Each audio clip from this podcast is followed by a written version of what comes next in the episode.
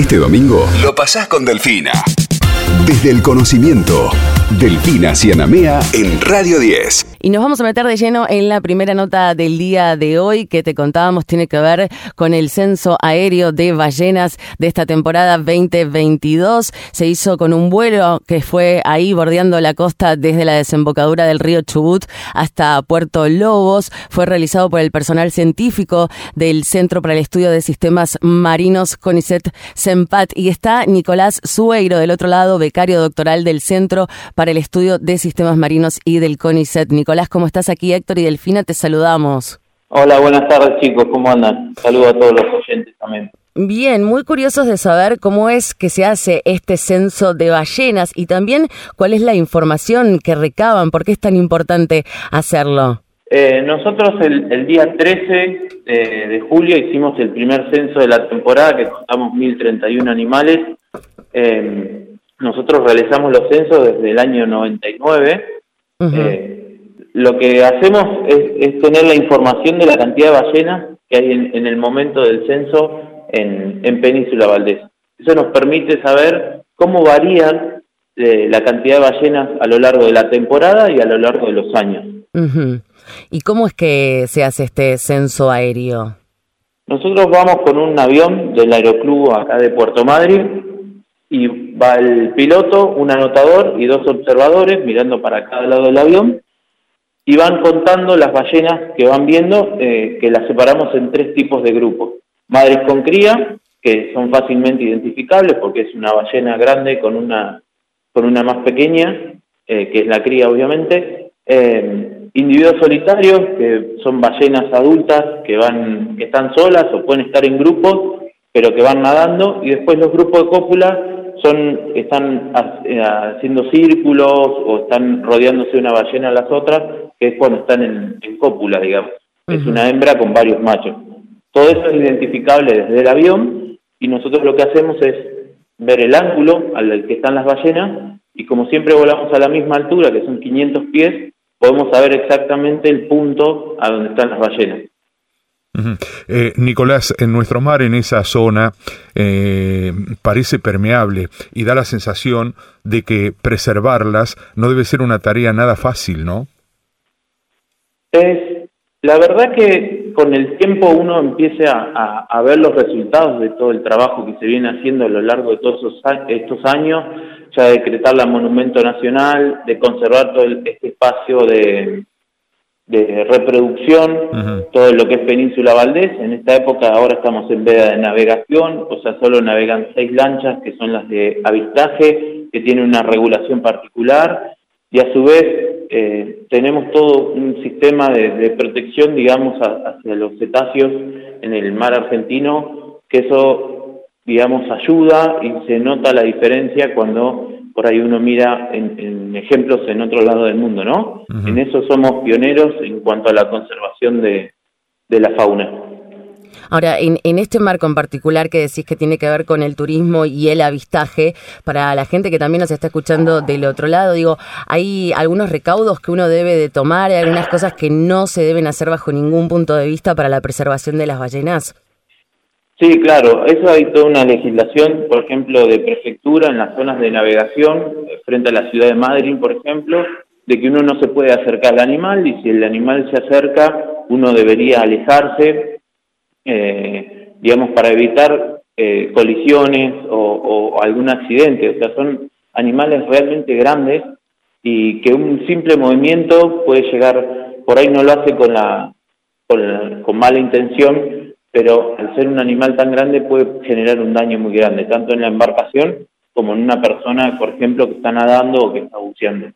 Claro. Eh, lo que son embarcaciones de avistaje tienen una regulación particular y tienen una forma de acercamiento hacia el animal, que el que termina decidiendo acercarse es el animal. O sea, son las ballenas las que se acercan a la lancha, no la lancha a la ballena.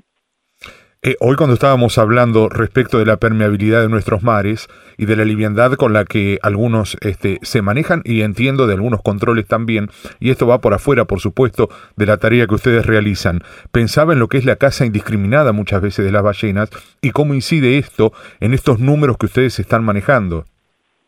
Bueno, eh, hay un gran crecimiento de todas las poblaciones de, cetáceos a lo largo del, del, mundo y eso tiene que ver mucho con la eh, con la con el corte de, la caza de, de ballenas claro. y, y, también el control de estas cazas ilegales y, y, y cazas furtivas, digamos, de, de lo que se conoce hoy y eso también permitió que crezcan mucho las poblaciones tanto de ballenas francas como de otras especies. Nosotros también trabajamos en la zona del Golfo San Jorge, en, Comodoro Rivadavia, donde hace unos años empezaron a ver ballenas 6, que son de las ballenas eh, más grandes que existen en el planeta. Y empezaron a verse animales alimentándose. Nosotros en diciembre hicimos un censo, también de la misma manera que, que hacemos el de Franca, a y contamos 116 animales en un lugar donde antes no había y ahora se están alimentando en esa parte. Entonces, este, este cuidado que le realizamos a todos los cetáceos se refleja también en los números, o sea, en la cantidad de animales que hay. Ahora vos que estás viviéndolo muy de cerca en el día a día, en el trabajo con esta especie en particular, me gustaría también que nos compartas algunos datos respecto del comportamiento de estos animales, algunos datos curiosos también que tengas. ¿Qué nos podés contar?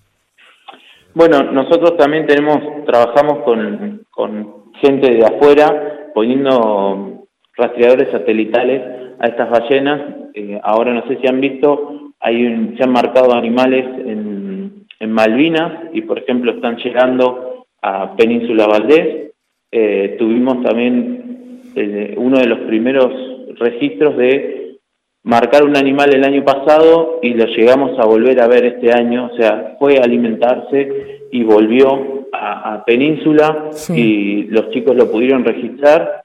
Y también tuvimos una particularidad este año que es algo nuevo, que fue, se marcó un animal en Sudáfrica y vino hasta las costas de, de Santa Cruz, que fue la primera vez que se tiene un registro, siempre se consideran subpoblaciones, eh, tanto de acá de Argentina como en Brasil, tenemos en Sudáfrica y en Australia y en Nueva Zelanda, y es, se tenían algunos registros fotográficos de animales que habían estado en Brasil y que después se vieron acá, pero es la primera vez que tenemos un registro de un animal de Sudáfrica que vino hasta las costas de Argentina.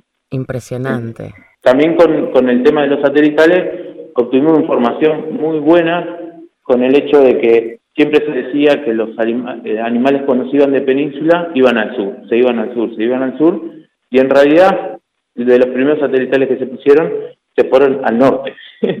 Salieron de península y fueron a comer a la desembocadura de, del río Chubut a la altura del, talud y después a lo largo de los años se ha visto que comen en toda la plataforma y, y en el talud y en lo que hoy se está creando, que es el Parque del Agujero Azul, que es una zona de alimentación de muchos cetáceos y también de la ballena franca, entonces es muy importante la creación de estos, de estos lugares de protección para nuestro mar, más teniendo en cuenta toda la problemática que tenemos a la altura de las 200 millas.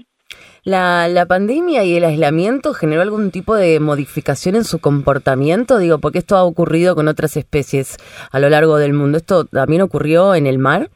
No, no directamente, por lo menos acá en la zona de Península Valdés, por, todo el cuidado que ya le, brindamos, pero probablemente en las zonas de, alimentación haya habido un cambio importante, más que les, les cuento que estaba en la zona de la plataforma, continental y, y ahí todos los pesqueros y todos los, el tránsito marítimo fue mucho menor.